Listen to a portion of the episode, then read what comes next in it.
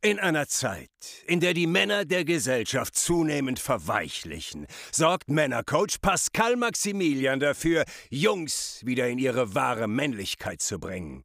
The Classy Man Podcast. Der Level Up für Champs im Bereich Männergesundheit, Mindset und Frauenwelt.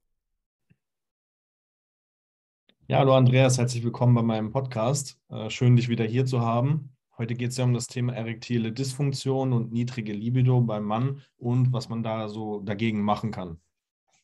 Ähm, Herzlichen Dank für die Einladung, Pascal. Sehr gerne. Was kannst du uns denn so äh, mitgeben? Was ist denn so der hauptsächliche Grund heutzutage, warum so viele Männer darunter leiden? Ich bekomme immer Nachrichten, auch teilweise halt von sehr jungen Männern schon, dass es da schon losgeht, teilweise mit 20 Jahren. Und ich finde das einfach heutzutage ein bisschen erschreckend. Das ist einfach so ein schon so früh losgeht. Normalerweise hört man das immer so bei Männern so mit 40, 50, aber nicht bei 20-Jährigen. Da hast du einen Punkt getroffen, der mich auch sehr stark beschäftigt. Und zwar, es ist wirklich so, dass es heute sehr viele Männer betrifft. Es ist quasi eine wirkliche Pandemie an Häufigkeiten. Das ist äh, das eine, was extrem auffällt. Und der andere Punkt ist, wie du richtigerweise sagst, dass es sehr viele junge Männer sind. Mhm. Ja. Und da gibt es verschiedene Faktoren und ein sehr, sehr spannendes Thema.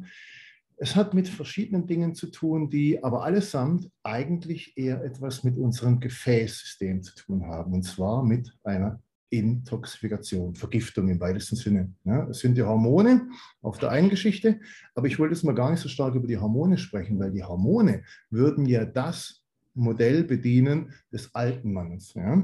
ja? Aber Vergiftungen sind eigentlich ein Problem des jungen Mannes. Und alles beginnt mit dem Darm und endet mit dem Darm, in erster Instanz. Ja? So viel mal vielleicht vorweg.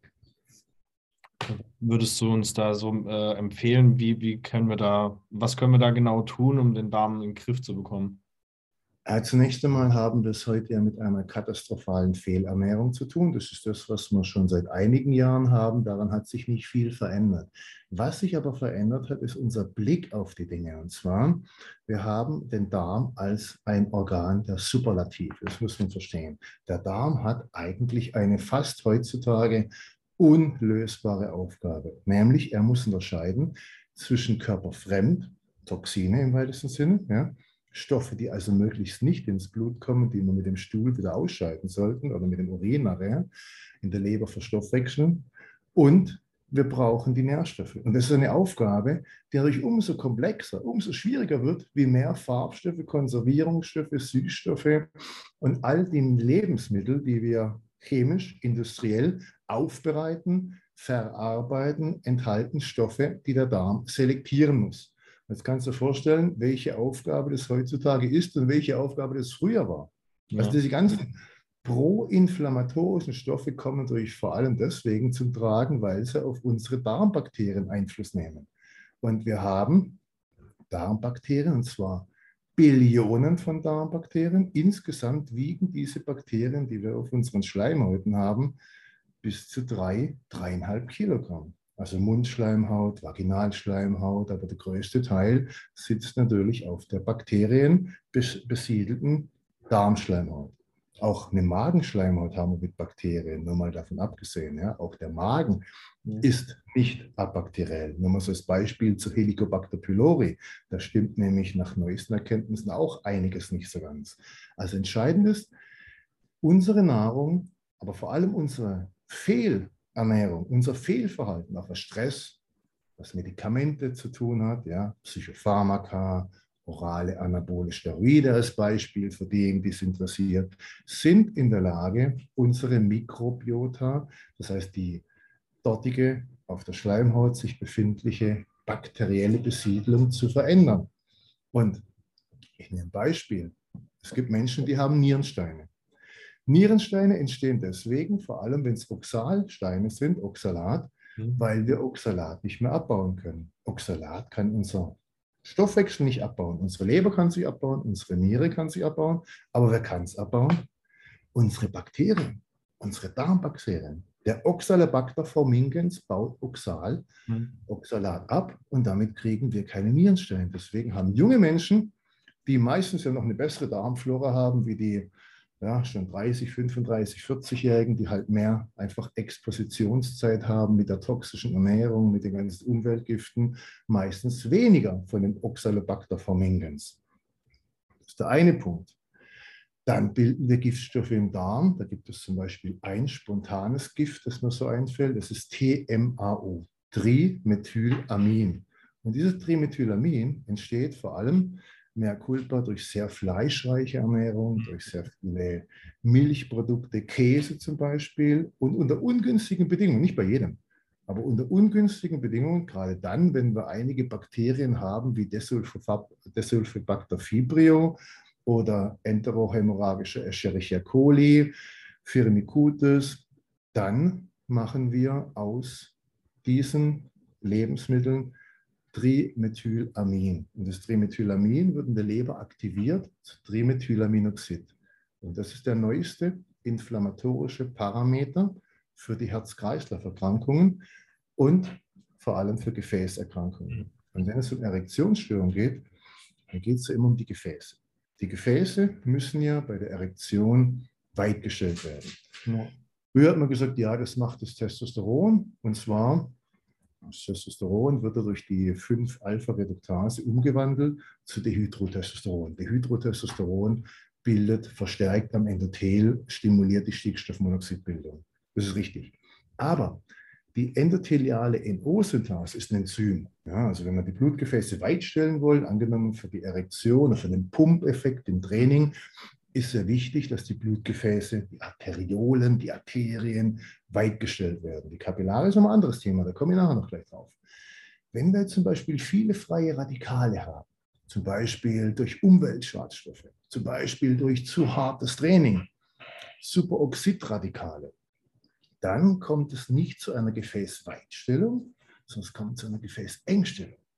Und deswegen muss man auch mit Viagra Phosphodiesterase-Inhibitoren, Sildenafilcitrat, extrem aufpassen, weil es ganz schnell daneben gehen kann. So wie wir zu viele freie Radikale haben, im Falle von Stickstoffmonoxid ist ja auch ein freies Radikal. Das brauchen wir zwar, aber wenn sich das Maß der Dinge nicht ausgleicht, das heißt auf der einen Seite die freien Radikale am Endothel, auf der anderen Seite der Abbau der freien Radikale, dann kommt es genau zum gegenteiligen Effekt.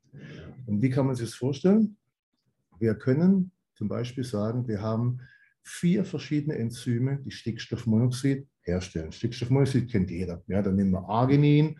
Arginin ja. nimmt jeder Bodybuilder vor dem Training oder die meisten Bodybuilder nehmen Arginin vor dem Training, damit sie, wie gesagt, den besseren Pumpeffekt haben. Das ist richtig, das ist schön und gut.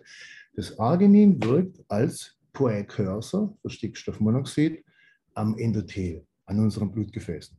Da haben wir ein Enzym, das nennt sich endotheliale NO-Synthase. Und die macht die Blutgefäße weit. Jetzt gibt es noch die NO-Synthase im Nervensystem, es gibt die NO-Synthase im Zytosol, also im Zellplasma. Es gibt es auch in Mitochondrien, da will ich jetzt nicht drauf eingehen. Bleiben wir mal bei der endothelialen NO-Synthase. Die macht Stickstoffmonoxid und dadurch wird das Blutgefäßsystem über GTP, also Guanosin-Triphosphat, weitgestellt. Aber wenn ich zu viele freie Radikale habe, durch Toxine aus dem Darm, durch Umweltschadstoffe, Chemtrails, Impfungen etc. pp., dann macht die endotheliale NO-Synthase nämlich nicht Stickstoffmonoxid, sondern sie macht Superoxid. Und mhm. Superoxid, wenn es zusammenfällt mit dem Stickstoffmonoxid, durch Viagra zum Beispiel, entsteht Peroxynitrit. Und das macht die Blutgefäße eng. Einer der Mechanismen. Ganz wichtiger anderer Mechanismus ist der, einige von euch werden sich da wahrscheinlich erkennen, wenn die Erektion, geh mal medias res, wenn die Erektion sehr schnell verschwindet, wenn die Erektion nicht aufrechterhalten werden kann, zum Beispiel, man ist jetzt in der Missionarstellung, reden wir mal Klartext, ja, und die Freundin kommt auf die fatale Idee, wir könnten da die Stellung wechseln, ja, sie oben, dann unten, ja, oder Atergo von hinten. Und der Mann kann in dem Moment, wo er sich von seiner Position von oben auf den Rücken legt, da muss nämlich das Blut nach oben fließen, ja, oder er kniet sich hin und er kann dann die Erektion nicht halten. Dann ist es ein ganz stabiler Hinweis, für ein Venous Leaky Syndrom. Das heißt also, die Venen können das Blut im Schwellkörper, nennt sich Corpus cavernosi, nicht halten. Das heißt also, durch entzündliche Prozesse, die allesamt aus dem Darm kommen, in den meisten Fällen, entweder aus den Zähnen, mhm. entzündete Zähne durch devitalisierte, tote Zähne, ja, riecht man bei vielen Zeitgenossen ja auch, ja, oder aus dem Darm. Fäulnisprozesse aus dem Darm, um es einfach zu machen, aufgrund von falschen Bakterien führen sehr häufig zu diesem Leaky Venus Syndrom. Das heißt, die Venen werden durchgängig. Das ja. heißt, das Blut kommt arteriell. Die Blutgefäße werden weitgestellt, die Arterien, die Arteriolen werden weitgestellt. Der Schwellkörper wird besser durchblutet, aber er kann das Blut nicht halten. Mhm. Und das ist ein Punkt, wo im Moment in der Medizin bei den Urologen überhaupt nicht besprochen wird. Wie kommt es zu diesem bekannten, aber nicht verstandenen, wie so häufig? Ja? Wir kennen viele Dinge, wir sehen Symptomatiken, wir kriegen sie berichtet als Therapeuten, wir verstehen es aber nicht. Ja? Und das ist ein großes Problem, das wir heute haben, fast allen Bereichen der Medizin, vor allem bei chronischen Erkrankungen, dass wir die Mechanismen dahinter nicht verstehen. Und so ist auch beim Leaky Venus Syndrom. Eines der wirklich größten Probleme, das ich sehe, ist genau das Problem, dass der Mann zwar initial eine mehr oder weniger starke Erektion halten kann, aufrecht halten kann er sie aber nicht. So wie ein kleiner Stressreiz kommt, so wie die Partnerin auf die fatale Idee kommt, ich könnte aus der Missionarstellung, wo das Blut ja von oben quasi nach unten in den Schwellkörper über die Arteria dorsalis penis, aus der Arteria potenta interna, aus der Aorta dann fließt, ja, muss der Mann sich hinlegen und die Erektion ist weg. Hm. Das ist ein sehr häufiges Problem. Was würdest du da jetzt raten, um das Ganze in den Griff zu bekommen? Also Step by Step, sage ich mal. Diese Capillary Leak Syndromgeschichte, die kann man relativ gut behandeln, indem man die entzündlichen Prozesse im Körper runterfährt. Da ist ein Thema ganz wichtig. Darmsanierung, Silent Inflammation diese vaskulogenetische Impotenz, ja, das ist eigentlich immer ein Problem. Das kommt gar nicht so sehr von den Hormonen. Ja. Die Hormone sind wichtig, aber das setzen wir jetzt mal als gegeben voraus. Das Testosteron, Estradiol, Progesteron, SHBG, Pregnolon, das sind alles Parameter, die, gehen wir mal davon aus, die stimmen. Ja. Und trotzdem gibt es ganz, ganz viele junge Männer, die leiden unter Erektionsstörungen. Das sind genau die gleichen Kandidaten, die dann mit Propecia, Postfinasterid-Syndrom kommen, die dann unglaublich verhaftet sind an diesem Propecia, an diesem Postfinasterid-Syndrom. Und leider gibt es eben heute in der Medizin so viele Laien, so viele Äthiologien, wirklich gute Profis, Experten im Sinne von Experten, die sich mit der Thematik seit Jahren beschäftigen und die auch eine medizinische Grundausbildung haben. Das ist nämlich ganz wichtig, ja, dass man auch die Spreu vom Weizen trennen kann, weil es verkaufen sich halt Laien-Äthiologien, die scheinbar logisch sind, jede Menge Proviron zu nehmen dann, weil es halt ein DHT sein soll, oder jede Menge Testosteron zu nehmen in Kombination mit irgendwelchen anderen starken Androgenen das SHBG senken oder erhöhen. Das sind alles Laienäthiologien, die manchmal funktionieren können. Ja, Wenn es funktioniert, ist es immer gut. Ich bin über jeden froh, der die Sache hinkriegt. Aber es ist eben nichts, was man wirklich wissenschaftlich reproduzieren kann.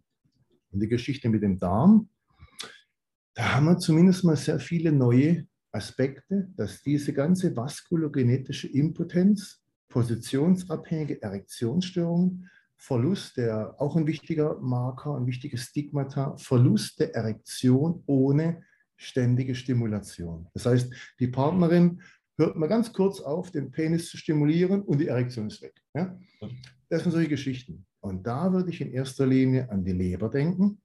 Die Leber ist meistens toxisch überfordert, weil die Toxine aus dem Darm durch dort sich befindliche, meistens durch Fehlernährung, sich dort niedergelassene Bakterien, Kolonare, Kolonisation ist ein Begriff aus der Kriegsführung, aber dennoch, die Bakterien, die bilden Giftstoffe, zum Beispiel Lipopolysaccharide, Alkoholverbindungen, Histamin ist nur das einfachste, Kadaverin, sagt ja schon der Name, Kadaverin. Ja? Das ist sicherlich hochgradig toxisch. Ja?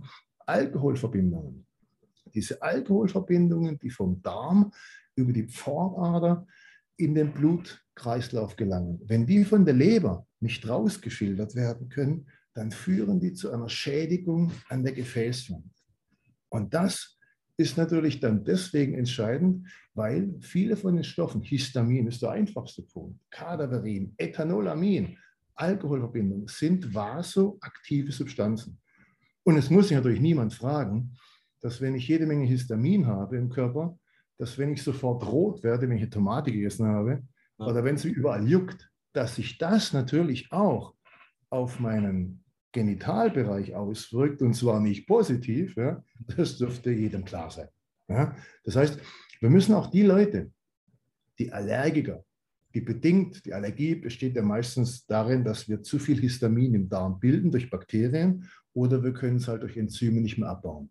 Ja. Da fehlen dann oft nur Mikronährstoffe, zum Beispiel B6, Zink, Kupfer, Mangan. Das sind so Mikronährstoffe, die häufig fehlen für die Diaminoxidase. Aber ein ganz großer Teil vom Histamin, im über 80 Prozent, entsteht im Darm durch Fäulnis. Jetzt kann ich da mal ganz kurz sagen, warum so viele Bodybuilder davon betroffen sind. Der Bodybuilder isst sehr viel Eiweiß. Mhm. Alles recht und schön. Ich möchte niemand sein Eiweiß irgendwie schlecht reden. Das Problem ist nur, du musst das Eiweiß auch verdauen. Und wenn du das Eiweiß nicht verdauen kannst, weil du vielleicht zu wenig Magensäure hast, ja, oder weil deine Bauchspeicheldrüse nicht genügend Enzyme bilden kann, Peptidasen, Trypsin, Chymotrypsin, ja, ganz wichtige Enzyme. Wenn die deine Bauchspeicheldrüse nicht hat, dann werden diese Proteine nicht aufgespalten in einzelne Aminosäuren. Nur das kann aufgenommen werden. Ja. Bipeptide wird schon schwierig. Und Tripeptide, Oligopeptide ja, werden nicht aufgenommen. Und wenn die durch die Magensäure weil wir den Magen-pH hochgesetzt haben durch Omeprazol, Pantoprazol, weil vielleicht der Hausarzt gemeint hat, wir hätten eine Gastritis oder so, manchmal auch berechtigt. Aber kurz und gut, wir haben zu wenig Magensäure. Dann können wir die Aminosäuren nicht aufspalten.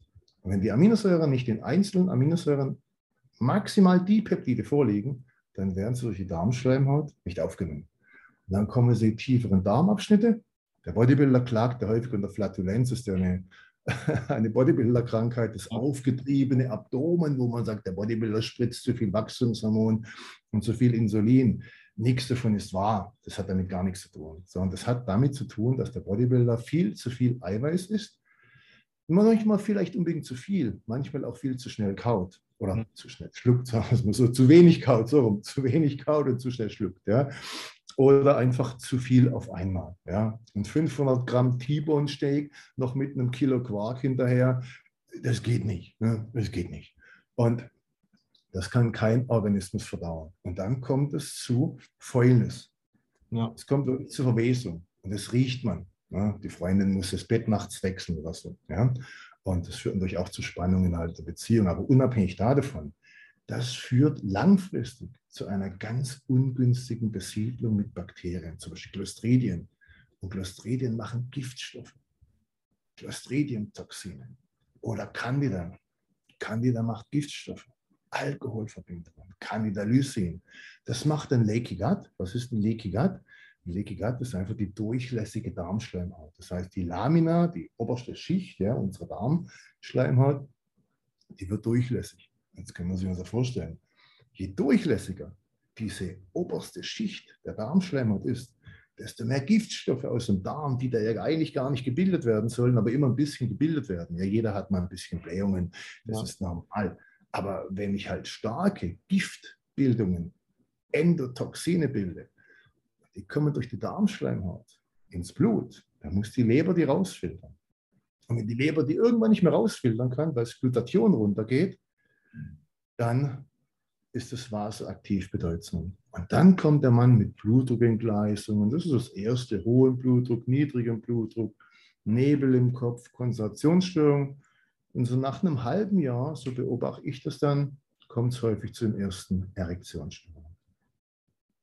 Du hast ja angesprochen schon mit der Darmsanierung. Da gibt es ja mittlerweile auf dem Markt so Eintages-Darmreinigung oder Viertages-Darmreinigung, die auch ähm, damit werben, den Biofilm zu lösen. Würdest du sagen, dass das sinnvoll ist oder ist das schon zu aggressiv? Also prinzipiell ist es eben so, dass jeder ja eine andere Ausgangssituation hat. Ja?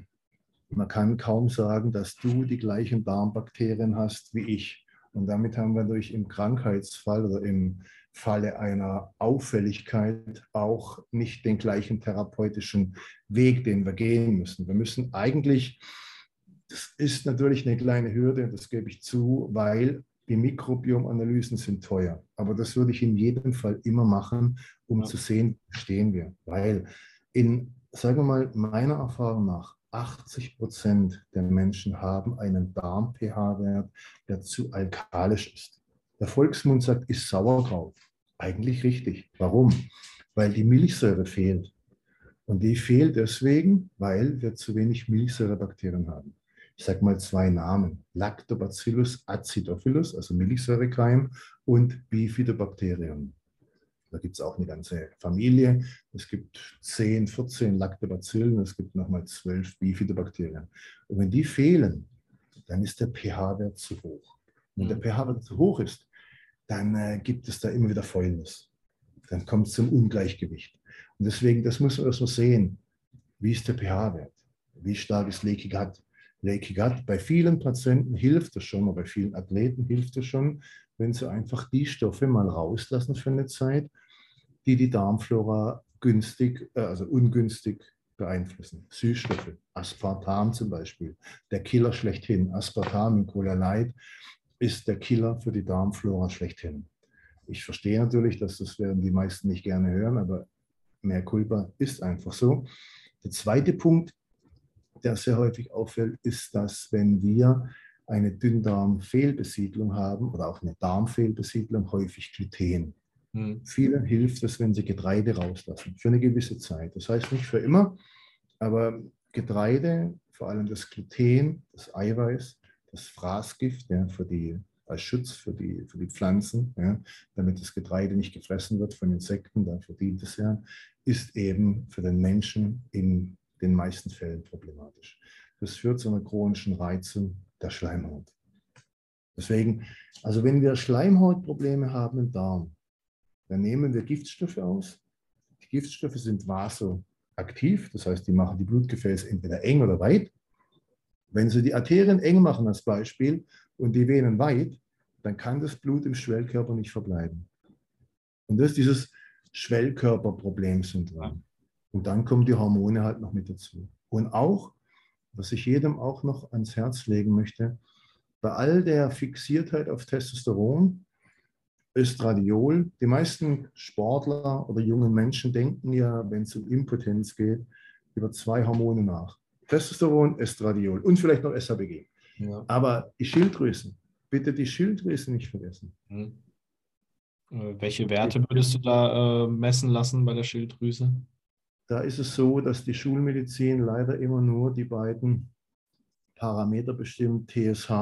Und wenn man da ganz viel Glück hat, dann bestimmt man noch das äh, T4. Wir brauchen aber das freie T3 und das reverse T3. Warum? Wenn wir zum Beispiel übertrainiert sind oder wenn wir zu lange Low Carb machen, dann kommt quasi unser Körper in eine Notlage. Die Leber stellt fest, ups, Jetzt gibt es über ein, zwei, drei Tage zu wenig Kalorien. Dann fährt die Leber die Proteinbiosynthese runter. Und ein Teil der Proteinbiosynthese ist halt auch das SHBG. Deswegen haben viele junge Männer, die Low Carb essen, niedriges SHBG, ja. was auch nicht gut ist. Zu hohes SHBG ist nicht gut, aber zu niedriges SHB ist auch nicht gut. Jetzt gibt es halt nicht nur SHBG, sondern es gibt auch TBG, Thyroxin bindendes Globulin, also der Transporter der Sexualhormone Östrogen, Testosteron, Progesteron ist SHBG und der Transporter für die Schilddrüsenhormone ist TBG. Ja? So wie das IGF-1 Binding Protein, der Transporter ist für IGF-1. Ja? Und jetzt, wenn es TBG absinkt, weil wir zu wenig Kalorien gegessen haben, da haben wir kurze Zeit zu viel Schilddrüsenhormone, zu viel T4 und zu viel T3. Mhm. Und damit fährt der Hypothalamus das System runter. Und das ist oft ein Problem, dass auch wenn wir niedrige T4-Werte haben, dann haben wir häufig zu viel Östrogen. Und wenn jetzt aus dem Darm noch Histamin kommt, dann verstärke ich die Östrogenwirkung. Je mehr Östrogen wir haben, desto instabiler werden die Mastzellen. Und die Mastzellen, die setzen Histamin frei. Mhm. Und je mehr Histamin wir haben, desto stärker wirkt das Östrogen am Östrogenrezeptor.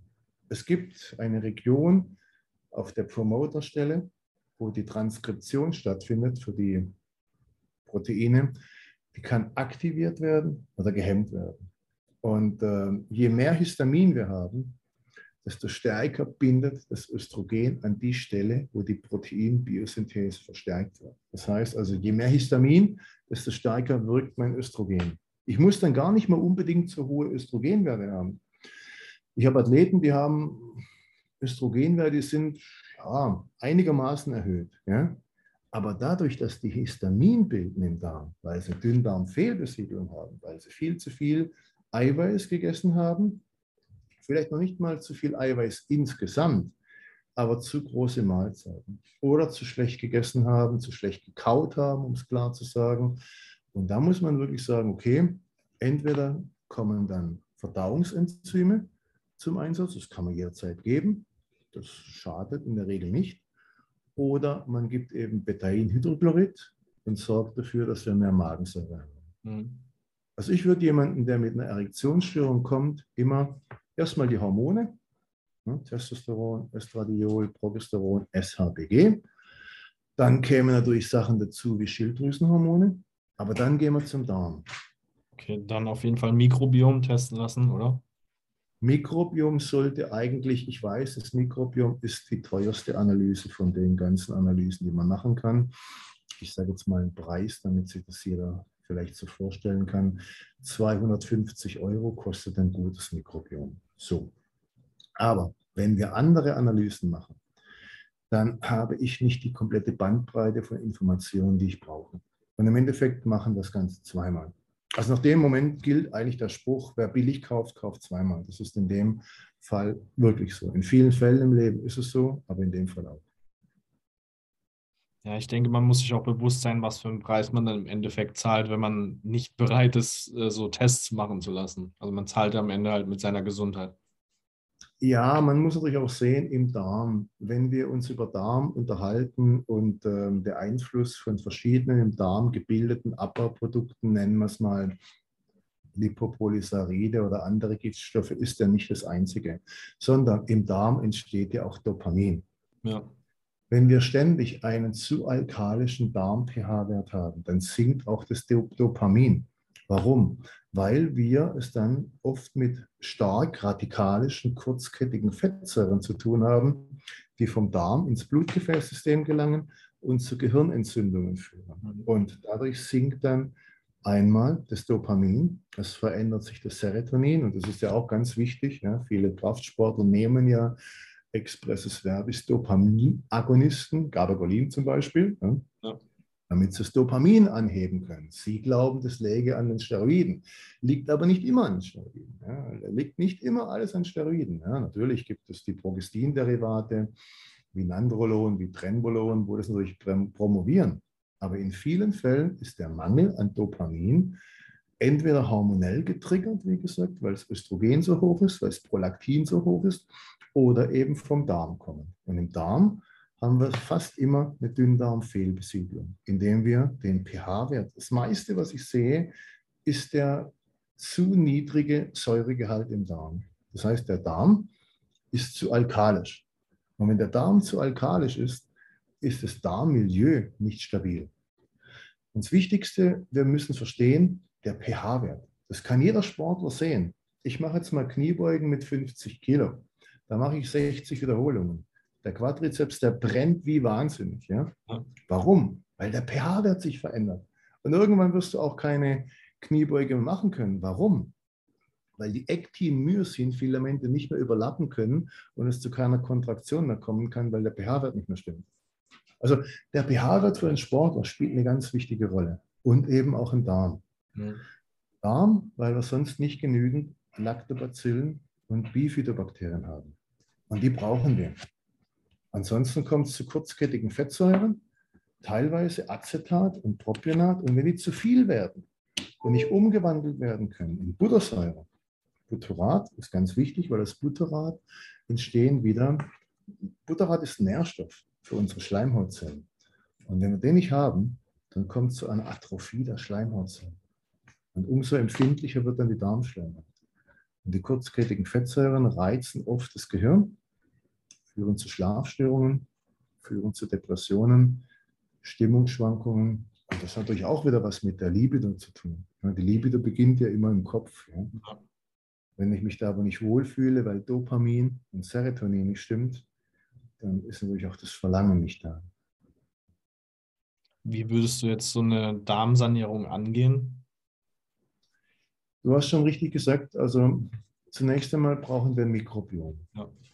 Dann sehen wir, ist der pH-Wert zu hoch, dann senken wir den pH-Wert. Da kann man Activomie nehmen, mhm. kann man Huminsäure nehmen, kann man auch rechtsdrehende Milchsäure nehmen, Rechtsregulat. Und dann kommen die Dinge wie, welche Darmbakterien fehlen. Die sollte man idealerweise zuführen. Was aber auch ganz wichtig ist, was viele nicht verstehen oder auch nicht auf dem Schirm haben, ist der Stress. Chronischer Stress verursacht eine Dünndarmfehlversiedlung. Warum? Wenn wir Stress haben, dann haben wir eine starke Durchblutung der Muskulatur. Aber der Organismus ist auf Fight oder Flight vorbereitet, aber nicht auf Verdauung.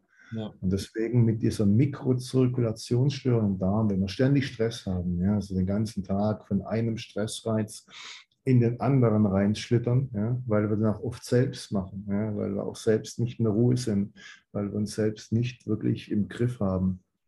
Dann ist es oft so, dass die Mikrozirkulationsstörung auch zu einer Veränderung vom Sauerstoffpartialdruck führt. Oder das ist etwas ganz Böses, ja, was man heutzutage fast nicht sagen darf. Maskenatmen. Maskenatmen führt zu einer Steigerung vom CO2-Partialdruck und Senkung vom Sauerstoffpartialdruck. Und damit verändert sich die Mikrozirkulation auf der einen Seite. Es gibt den äh, Mechanismus, den will ich jetzt gar nicht besprechen, aber entscheidend ist, es gibt Studien, die es eigentlich klar darlegen, wenn der Sauerstoffpartialdruck absinkt, CO2-Partialdruck steigt, dann manifestiert sich das auch auf unseren Schleimhäuten was natürlich für die Abwehr wieder ganz katastrophal negativ sich auswirkt, aber sich auch auf die Besiedlung von unserer Darmschleimhaut auswirken kann, im negativen Sinne. Ähm, ich habe erst vor kurzem habe ich das mal gelesen, dass ein Mensch heutzutage so viel Stress hat, wie ein Mensch früher in einem ganzen Leben gar nicht hatte. Da wir gerade bei dem Thema sind, was würdest du da empfehlen, damit wir einfach den Stress mal ein bisschen runterfahren? Also, was man bezüglich Supplemente machen kann, da kann man mal über Ashwagandha nachdenken, hochdosiert Magnesium, Treonat, hochdosiert auch B-Vitamine, vor allem weil die B-Vitamine werden zu weiten Teilen nämlich für unsere Darmschleimhaut produziert, aber nur dann, wenn der pH-Wert stimmt und die ausreichenden Bakterien da sind. Und ähm, die psychische Geschichte, da wäre es für mich ganz wichtig, aber da kannst du vielleicht den Leuten bessere Ratschläge geben, dass man einfach auch wieder versucht, ähm, das Selbstbewusstsein, dass man selbst zu sich selbst findet und nicht immer die Lösung im Außen sucht. Ja. Viele heute, viele Menschen heute sind so unsicher geworden, auch jetzt seit dieser Pandemie-Geschichte. Ja. Man hört immer auf die anderen, man schaut, was machen die anderen. Ja. Dann kommt diese, diese dieser Ambivalenz, Aversionskonflikt. Man sieht eigentlich, was die da machen, das ist eigentlich gar nicht richtig, aber man macht es trotzdem, weil man will halt zugehören, man will nicht noch mehr Freunde verlieren, man will auch in Urlaub gehen, ja, solche Geschichten. Ich glaube, wir müssen uns wirklich auch mal wieder auf unsere Basis besinnen. Ein Mann ist nämlich kein, kein Fähnchen im Wind, das nach jeder Option sofort Umfeld. Ja? Also das ist vielleicht das Wichtigste, die Ruhe an sich. Ja? Die Dinge, die man eigentlich früher als Mann war das selbstverständlich, ja? dass man als Mann eine Position gehabt hat, dass man als Mann eine gewisse Überzeugung gehabt hat und die sich nicht stündlich geändert hat. Ich glaube, den Stress, den wir uns selbst machen, weil wir auch unsere Festplatte niemals reinigen. Ja? Wir ziehen alles Mögliche drauf. Und ich glaube auch, dass diese ständige Reizüberflutung ja, durch Fernsehen, durch äh, Social Media. Ja. Vielleicht einfach mal das Handy ein paar Tage ausschalten. Ja, da kann ich dir noch recht geben und halt auch mal ein bisschen aussortieren, was man sich anschaut. Richtig, richtig, genau. Mit welchen Menschen umgibst du dich? Ja? Mhm. Betrifft insbesondere Frauen, ne? ganz wichtiges Thema. Ja. Und welche Sendungen, welche Dinge liest du da durch? Also dann hätten wir jetzt auf jeden Fall das mit dem Darmmilieu mal durch, würde ich sagen. Auch das mit dem Stressthema. Jetzt, äh, was könnte man noch bezüglich Supplements machen, um die Durchblutung einfach ein bisschen zu verbessern und auch die Gefäße zu, zu erweitern? Der Klassiker ist ja immer Arginin. Aber ja. Arginin funktioniert eben dann nicht, wenn es zu einer Entkopplung der NO-Synthase gekommen ist oder wir zu viele freie Radikale haben, die genau zu dieser Entkopplung führt. Das muss ich kurz erklären mit der Entkopplung der NO-Synthase. Die NO-Synthase, alles was auf Ase endet, ist ein Enzym. Und dieses Enzym macht aus Arginin, L-Arginin, eine basische, semi-essentielle Aminosäure, macht daraus Stickstoffmonoxid. Stickstoffmonoxid ist ein Gas. Einerseits brauchen wir es, um Erreger abzuwehren, auf der anderen Seite macht sie Blutgefäße weit. Auf der anderen Seite ist es aber so, wenn wir zu viele freie Radikale haben, durch Übertraining, durch Stress, durch Fehlernährung, durch Schwermetalle, durch Impfungen, Schwermetalle vor allem Aluminium, Quecksilber, Blei, die sehr stark radikalischen Charakter haben, dann ist es so, dass die NO-Synthase nicht mehr Stickstoffmonoxid bildet, sondern Superoxid. Und Superoxid ist ein Radikal. Und das müssen wir abbauen durch die Superoxidismutase. Also was brauchen wir? Mangan, Kupfer, Zink und Selen. Also auch die Kleinigkeiten, ja, die kleinen, die meisten Menschen denken an Arginin, die denken an Carnitin, die denken an Testosteron, aber so diese kleinen Vitamin K, mhm. Coenzym Q10, Zink, Kupfer, Mangan, Selen brauchen wir zur Entgiftung. Ohne Selen kann die Superoxidismutase nicht arbeiten. Ohne Mangan kann ebenfalls die Superoxidismutase arbeiten. Dann so Dinge wie Bohr, so vergessene Spurenelemente, sind auch wichtig. Natürlich kommt es darauf an, wenn mein SHBG jetzt schon ganz tief ist, ja, weil ich eine Schilddrüsenfunktionsstörung habe oder weil ich eine krasse Low-Carb-Diät durchziehe, was ja auch langfristig nicht gut ist, ja. kurzfristig ja, aber langfristig auch janusköpfig, dann soll ich natürlich nicht Bohr nehmen. Aber Bohr, man kann das SHBG ohne Probleme beim Hausarzt bestimmen lassen. Ashwagandha wäre etwas für die Psyche, ganz wichtig, Bitterstoffe für die Leber, weil der Mensch ist so gesund wie die Leber. Ihr könnt es euch daran äh, vielleicht festmachen, wenn ihr unter Schlafstörungen leidet, dann ist es ein Alarmsignal. Und vor allem, wenn ihr nachts aufwacht, ja, dieser nicht, diese, diese Unfähigkeit durchzuschlafen, ist ein ganz wichtiges Thema. Wenn du zwischen 1 und 3 Uhr nachts aufwachst, dann ist ein Zeichen, dass deine Leber nicht funktioniert. Ja. Das Feuer der Leber macht dich wach aus der ayurvedischen Medizin. Ganz wichtiges Thema. Wenn man nachts aufwacht, ich spreche jetzt nicht von ein, zwei Mal, ja, aber wenn man merkt, drei, vier Wochen, ich wache immer zwischen 1 und 3 Uhr auf, dann würde ich mich um die Leber kümmern. Kurkuma. Kurkuma ist extrem gut, weil Kurkuma wirkt antiinflammatorisch, weil es NFK-Beta runterdrückt. Kann auch die Entkopplung der NO-Synthase wiederum ein bisschen unterstützen, damit das weniger stark passiert. Dann Homozystein. Ich erlebe fast keinen Mann, der Erektionsstörungen hat, bedingt durch Gefäße, nicht durch die Hormone, ja, der beim Homozystein keine zu hohen Werte hat.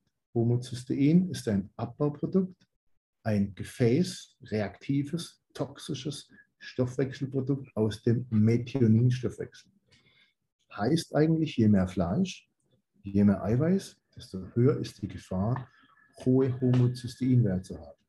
Heißt jetzt um Gottes Willen nicht kein Fleisch mehr zu essen oder auch kein Eiweiß. Aber ihr müsst auf euren Vitamin B12-Haushalt achten und ihr müsst auf eure Folsäure achten. Ja. Weil dann bei Bodybuildern so, wenn sie Metformin nehmen, Vitamin B12 regelmäßig zuführen und bei Bodybuildern, die vielleicht aufgrund ihrer geschädigten Magenschleimhaut durch orale Steroide, Dianabol, Anadol 50, Oxandrolon, diese alle eingesetzt werden oder andere Medikamente, eine Magenschleimhautentzündung hat, eine Gastritis. Ja, es gibt ja verschiedene Formen der Gastritis. Es gibt eine A, B und C Gastritis. Aber unabhängig davon, wenn ich jemals eine Magenschleimhautentzündung hatte, dann ist die Gefahr im Nachhinein für immer groß, nicht genügend Vitamin B12 aufzunehmen. Weil Vitamin B12 wird nicht im Magen aufgenommen, sondern im Dünndarm, im Duodenum. Und dort braucht es ein Glykoprotein, das den Transport erleichtert. Welches ist das größte Vitamin? Das Vitamin B12. Und das Vitamin B12 ersetzt von der Größe. Und das Vitamin B12 kann nicht durch die Darmschleimhaut hindurchtreten ohne den Intrinsikfaktor. Mhm. Und der Intrinsikfaktor ist ein Glykoprotein, also ein Zuckerprotein, das im Magen in den Belegzellen gebildet wird. Und wenn wir das nicht mehr bilden, dann haben wir einen Mangel an Vitamin B12. Wenn wir einen Mangel an Vitamin B12 haben, dann steigt oft das Homozystein. Vor allem in Kombination mit einem Mangel an Vitamin B6 ja, durch Dünndarmfehlbesiedlung, durch Leaky Gut und Folsäure. Folsäure ist auch ein sehr wichtiges Thema. Was kannst du noch zu dem Thema Folsäure sagen?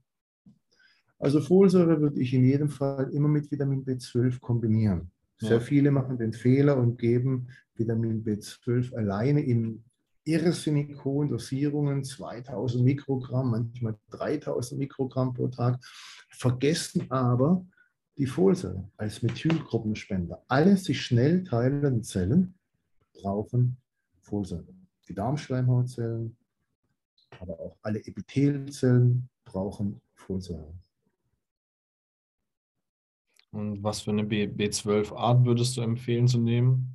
Da gibt es ja auch mehrere. Also das ist eine gute Frage, Pascal. Normalerweise, wenn jemand einen gesunden Magen hat und in der Anamnese keine Gastritis abgelaufen ist, dann würde ich Methylcobalamin nehmen, ja. wenn er keine Schwermetallvergiftung hat. Ansonsten wäre die beste Form, wenn jemand sagt, ich habe Amalgamfüllung, dann wäre der erste Weg schleunigst zum Zahnarzt und mit einer guten Vorrichtung von einem erfahrenen Zahnarzt diese Amalgamfüllungen sorgfältig entfernen zu lassen. Da kann man mich auch nochmal ansprechen, wenn man da gewisse Fragen hat, weil das ist gar nicht so einfach. Wenn er keine Amalgamfüllung hat, was wünschenswert ist für jeden Sportler sowieso, für jeden Mann sowieso, dann würde ich äh, Methylcobalamin nehmen. Wenn er Amalgamfüllung hat, Adenosylcobalamin. Warum? Methylcobalamin sagt der Name schon macht Quecksilber toxischer durch Methylierung.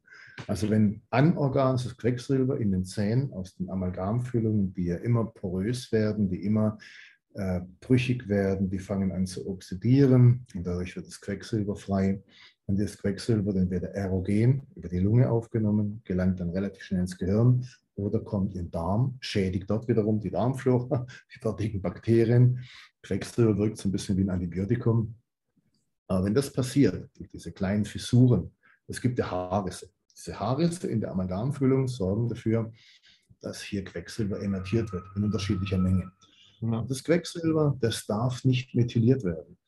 Wenn ich hier Methylcobalamin nehme, es gibt zum Beispiel von äh, zahlreichen Supplementherstellern, die haben Methylcobalamin. Das würde ich nicht machen. Ansonsten Adenosylcobalamin, das ist dann günstiger, oder Spritzen hm. durch Hydroxycobalamin. Aber das Hydroxycobalamin muss gespritzt werden. Das kann man intramuskulär spritzen, alle drei, ja. vier Tage, vielleicht 1000 ein hm. Mikrogramm.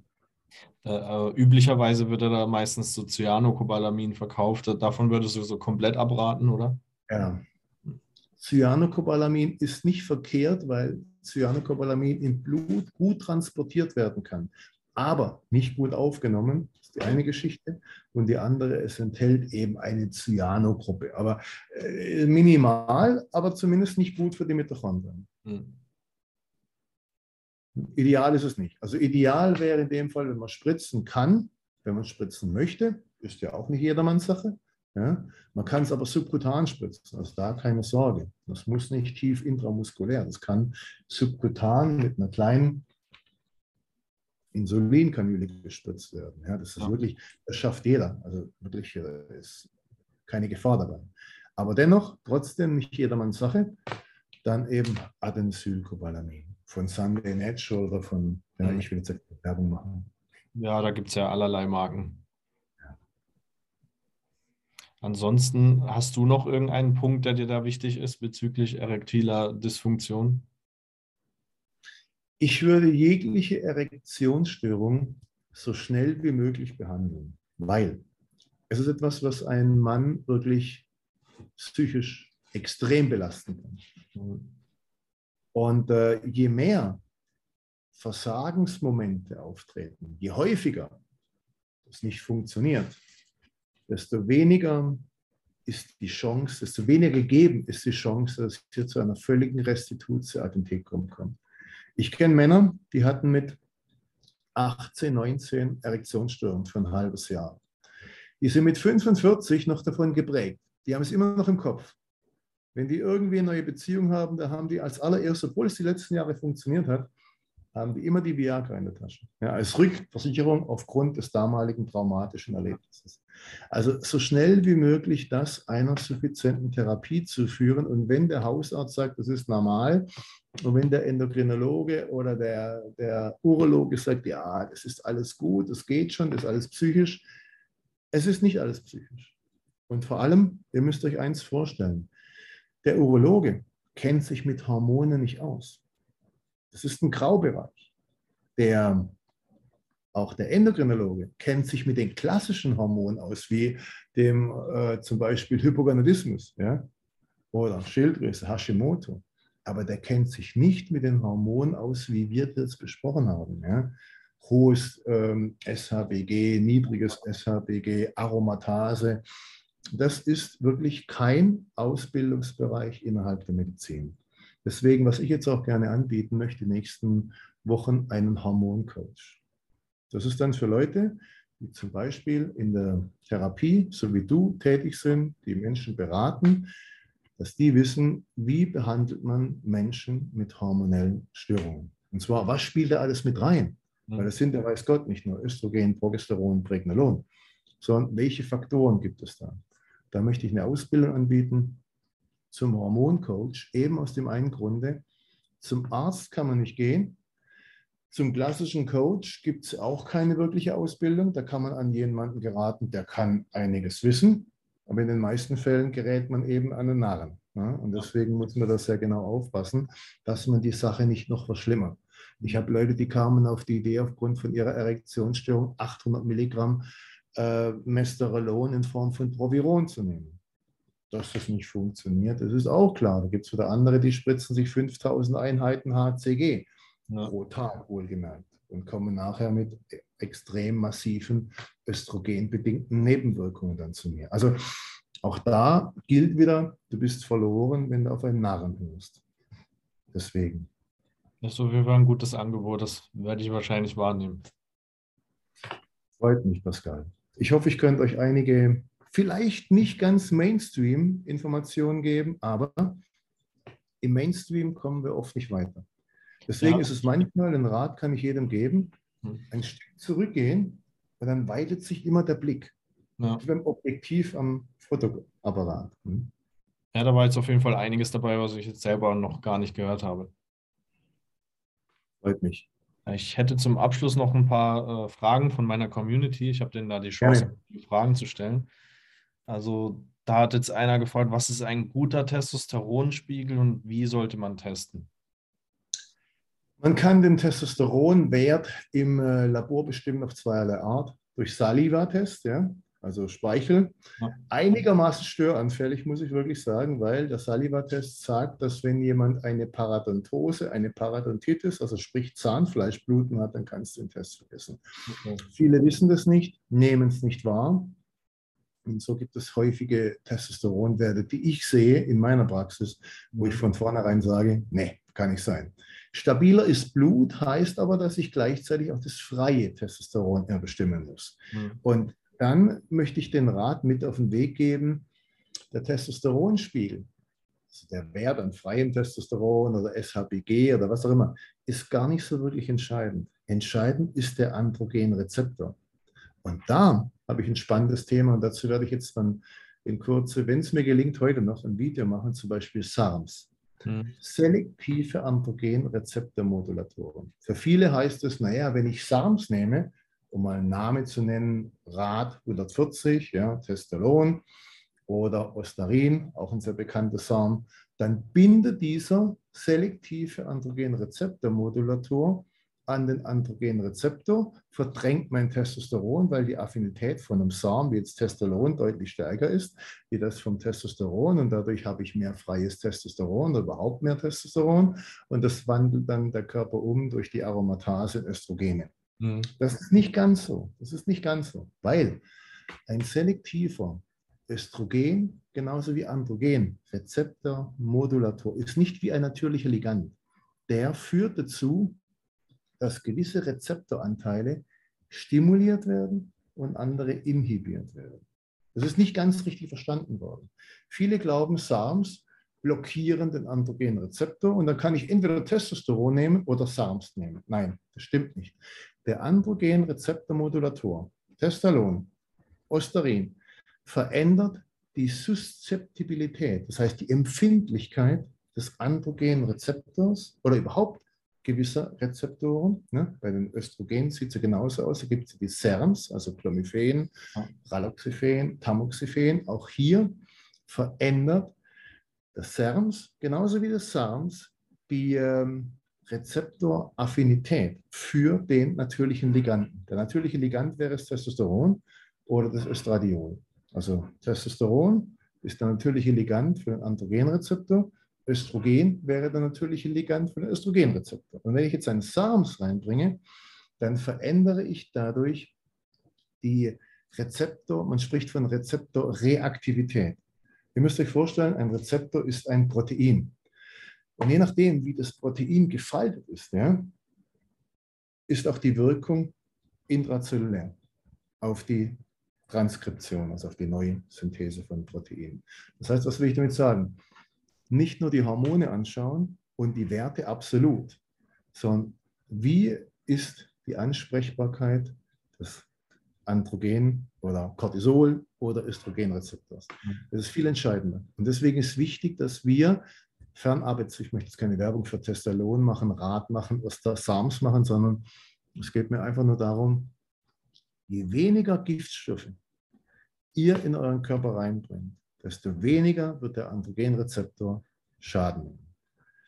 Das wird wahrscheinlich jeder von euch bestätigen können. Je älter ich werde, desto schwächer wirkt mein Testosteron offensichtlich mhm. am Androgenrezeptor. Es gibt natürlich noch nicht genomische Effekte über IGF-1, ja, über den Cortisolrezeptor. Das ist ja auch ein großer Nachteil von Androgenen, anabolen Steroiden, dass sie eben immer auch sehr stark den Glucocorticoid-Rezeptor negativ beeinträchtigen. Im Endeffekt habe ich zu wenig Cortisol.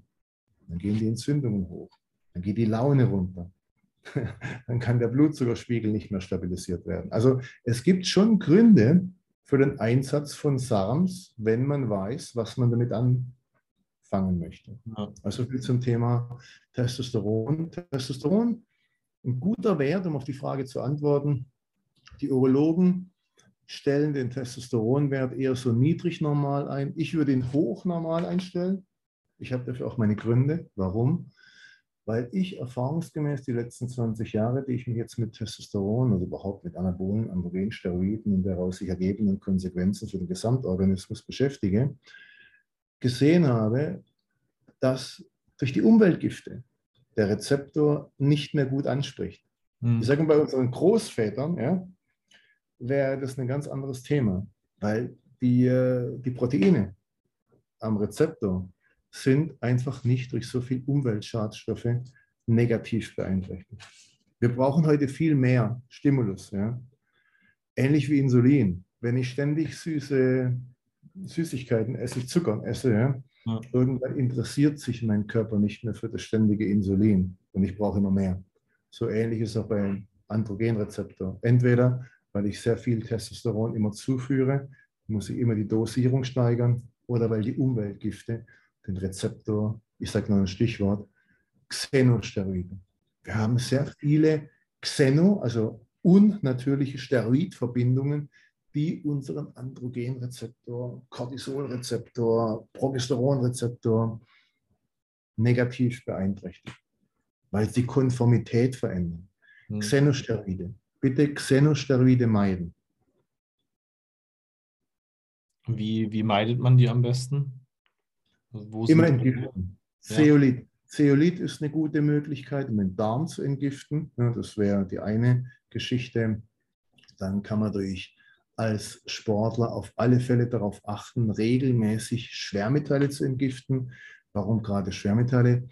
Naja, der Sportler isst ja wesentlich mehr wie der Nicht-Sportler. Ja. Der Bodybuilder isst ja fünf, sechs Mal am Tag und isst wahrscheinlich, ich sage jetzt mal grob gesagt, vielleicht das Doppelte vom Normalbürger. Ja.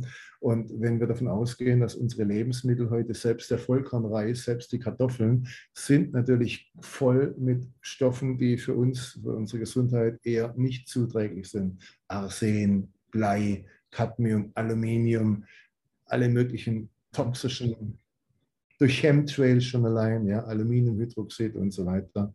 Also werden ja von allen Seiten irgendwie bombardiert. Welchen Sinn das haben soll, das äh, kann man spekulieren. Ja.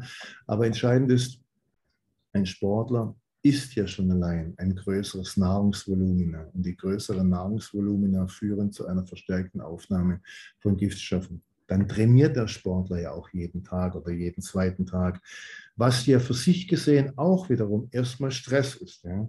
Training ist ja erstmal nicht per se gesund. Das kommt auf die Menge an, das kommt auf die Mitochondrien an. Jeder hat eine andere Mitochondrienleistung. Jeder hat andere Mitochondrien. Wenn ich gute Mitochondrien habe, dann spreche ich auf mein Training gut an.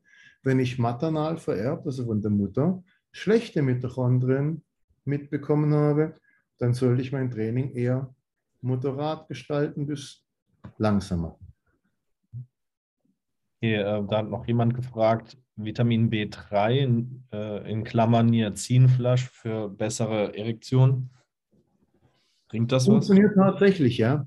Ja, funktioniert tatsächlich. Ja. Also reinigt das auch wirklich die Blutgefäße durch? Äh, nicht reinigen, sondern es geht auch wieder über Stickstoffmonoxid. Ah, okay. Ja. Es ist vasoaktiv, Niacin. Kann natürlich aber auch Flasch machen. Ja es führt zu einer Relaxation der Gefäße. Hm. Ähnlich wie Stickstoffmonoxid. Der Mechanismus ist der gleiche. Okay. Es promoviert die NO-Synthese über die endotheliale NO-Synthase, über den Umwandlungsprozess von L-Arginin zu Stickstoffmonoxid. Dann hat noch jemand gefragt, deine Top 3 Supplemente für Libido-Steigerung. Ähm, Supplemente für Libido-Steigerung, was ich natürlich immer äh, gerne gebe, ist Coenzym Q10. Mhm. Coenzym Q10 ist eines der wichtigsten Antioxidantien, unterstützt die Mitochondrien. Dann, was wichtig ist für die Libido, auch das Glutathion und Vitamin B12. Weil Glutathion brauchen wir, damit wir die freien Radikale abbauen können. Wenn wir kein Glutathion haben, dann wird der Körper automatisch die NO-Synthase runterfahren, ja. ja. weil es ist ein Überlebensmechanismus. Deine Zellen werden kein NO bilden, wenn du es nicht entgiften kannst. Hm. Deswegen der wichtigste Punkt ist immer entgiften. Keine unnötigen Giftstoffe in den Körper bringen. Ja. Ich sage jetzt was Böses, keine unnötigen Giftstoffe durch Tätowierungen, keine unnötigen Giftstoffe durch Impfungen, keine unnötigen Giftstoffe durch äh, Lebensmittel, die verunreinigt sind. Ja? Das sind all die Dinge, die uns in der Kumulation dann wiederum zum Nachteil gereichen. Okay, äh, in welcher Form würdest du das Coenzym Q10 äh, nehmen? Also es gibt die Diskussion, ob man das reduzierte Ubichinol nimmt oder das oxidierte Ubichinon. Im Endeffekt ist es eigentlich egal. Es muss ein guter Hersteller sein, möglichst ohne Magnesiumstearat, ohne Silizium, ohne vor allem diese oberflächlichen diese oberflächenaktiven Dinge, wie zum Beispiel äh, Lösungsmittel, ja? ja. Sojalecithin zum Beispiel gehört da nicht rein. Also das ist das Erste, auf was ich achten würde, auf die Begleitstoffe, die eigentlich nicht pharmakologisch wirksam sind, ja, sondern die Begleitstoffe, Konservierungsstoffe, Füllstoffe. Das sind so die wichtigen Dinge. Und dann muss es ein gutes Coenzym Q10 sein. Und gutes Coenzym Q10, das seht ihr eigentlich schon am Preis. Ja. Also wenn Coenzym Q10 25 Euro kostet und es sind 500 Milligramm Kapseln, nee, meistens gibt es keine 500, es gibt ein Präparat, was ich kenne mit 600, aber die meisten haben 100 oder 200, Und wenn ein hochdosiertes Präparat günstig ist, ja, dann seht ihr, entweder sind alle möglichen Konservierungsstoffe drin, ne, die da nicht rein sollen, Füllstoffe, oder stimmt irgendwas nicht. Okay, gut zu wissen. Und das Glutathion, gibst du das intravenös oder kannst du da auch ein Supplement empfehlen? Also ich persönlich gebe es immer intravenös oder was viele machen können, was für viele eine wesentlich kleinere Hürde darstellt, ist intramuskulär. Hm. Tationil aus Italien, Ridotox aus Italien, die Victoria Apotheke in Saarbrücken stellt entweder reduziertes Glutathion her oder bezieht es aus Italien. Hm. Und natürlich Acetylglutathion ist es deutlich stabilere Glutathion. Die beste Lösung ist eigentlich Acetylglutathion. Wo ich jetzt von Patienten die Rückmeldung bekommen habe, die spritzen jetzt auch intramuskulär, funktioniert tatsächlich, also das wäre auch eine Möglichkeit, dass man Acetylglutathion bitte nicht mehr wie 4 Milliliter, also in eine Injektion pro Stelle darf man nicht mehr als maximal, maximal 4 Milliliter spritzen, weil sonst die Gefahr von einem Abszess wirklich zu mhm. überproportional ansteigt. Würde ich nicht riskieren, auch nicht beim Glutathion. Ähm, hat das irgendwelche Risiken oder äh, kann, was muss man da genau beachten, wenn man das injizieren möchte? Also streng genommen müsste man natürlich schauen, wie ist der Anteil einmal des Glutathion gesamt und der Anteil von den oxidierten im Verhältnis zum reduzierten Glutathion. Da gibt es zum Beispiel ein Labor, die machen das in Stuttgart das Labor, darf ich gerade mal sagen, Labor Dr. Bayer zum Beispiel, die bestimmen den Anteil von oxidiertem zu reduziertem Glutathion. Ihr könnt euch Folgendes vorstellen. Ihr habt jetzt ein gutes Verhältnis, sagen wir mal 9 zu 1 von reduziertem Glutathion, das arbeitsfähig ist, ja, und Glutathion, das nicht arbeitsfähig ist, das eigentlich schon oxidiert ist, sagt schon der Name. Und wenn ich jetzt ein hartes Training hinter mich bringe, angenommen ein hartes Kniebeugentraining mit vielen Wiederholungen, wo viel Sauerstoff in den Organismus gelangt oder ein Marathon, dann werdet ihr sehen, dass wenn man es testen würde, dann würde das Glutathion für bis zu 90 Stunden extrem stark abfallen. Okay. Vor allem das Gesamtglutathion, aber auch das Verhältnis. Und dann müsste man das Glutathion wieder geben. Das heißt, im Endeffekt, wir müssen es eigentlich messen. Mhm. Jeder, der langfristig Glutathion nehmen möchte, vor allem intramuskulär, sollte Glutathion messen. Jetzt könnte man sagen, ja, warum? Glutathion fehlt uns doch allen. Richtig.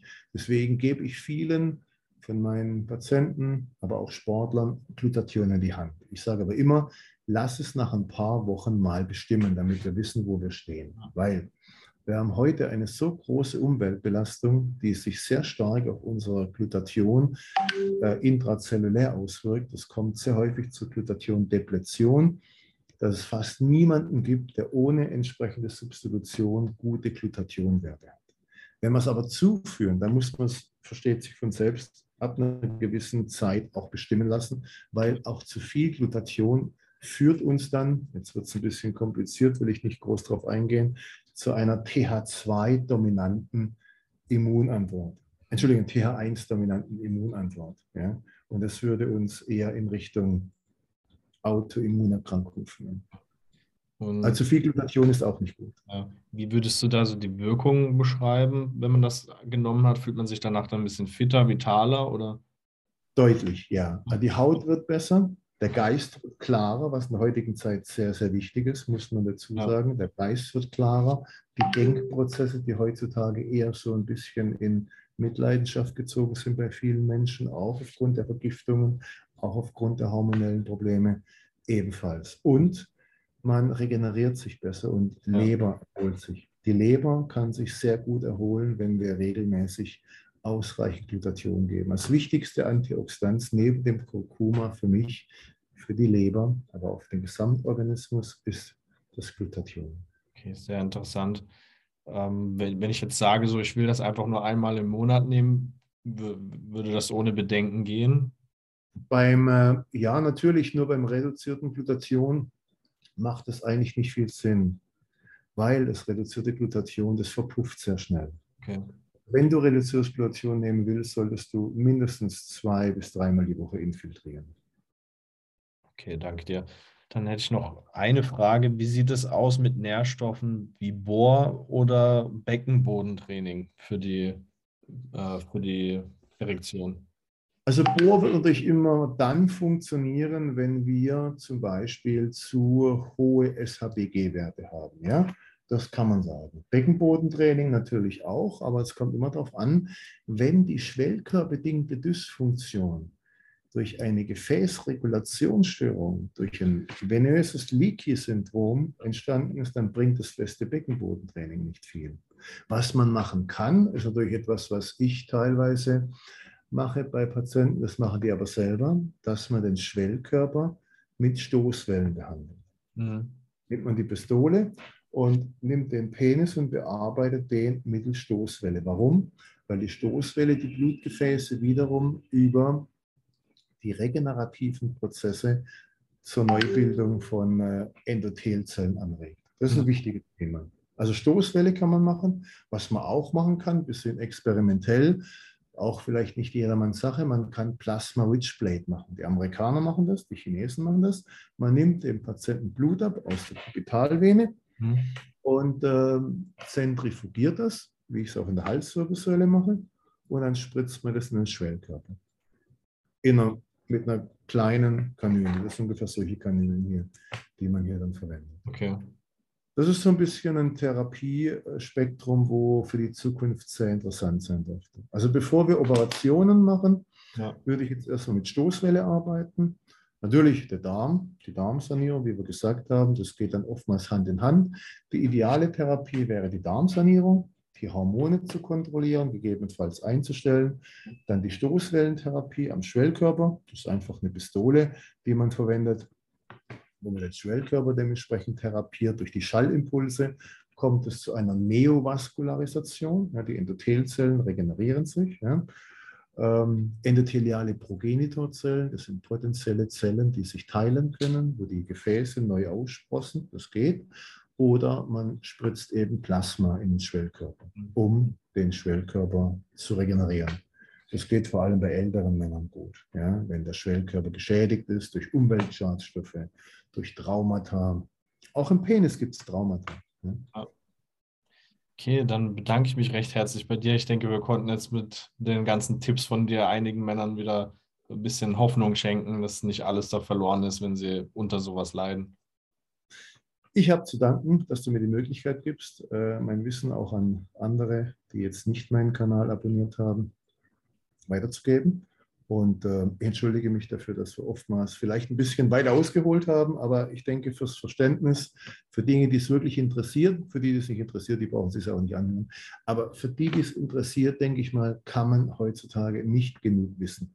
Genau. Wissen ist Macht und Wissen ist immer eine Hohlschuld, nie eine Bringschuld. Deswegen informiert euch, glaubt nichts zu schnell, was irgendwelche sogenannten Spezialisten sagen, vor allem wenn sie selbsthandelnde Spezialisten sind da muss man ein bisschen so die Spreu vom Weizen trennen. Aber insgesamt ist es wichtig, viel Grundlagenwissen zu haben. Und dafür dienen auch diese Videos. Da das Ganze ja, es soll ja ein Kanal für Männer sein bei mir. Hast du vielleicht ein paar Tipps für die jungen Männer heutzutage, noch so als Abschluss äh, von unserem Podcast hier? Also wichtig ist, ähm, zieht euer Ding durch versucht eure Ziele zu realisieren und lasst euch nicht von irgendwelchen schwachsinnigen Gender Mainstream oder irgendwelchen verrückten Bewegungen manipulieren. Ja?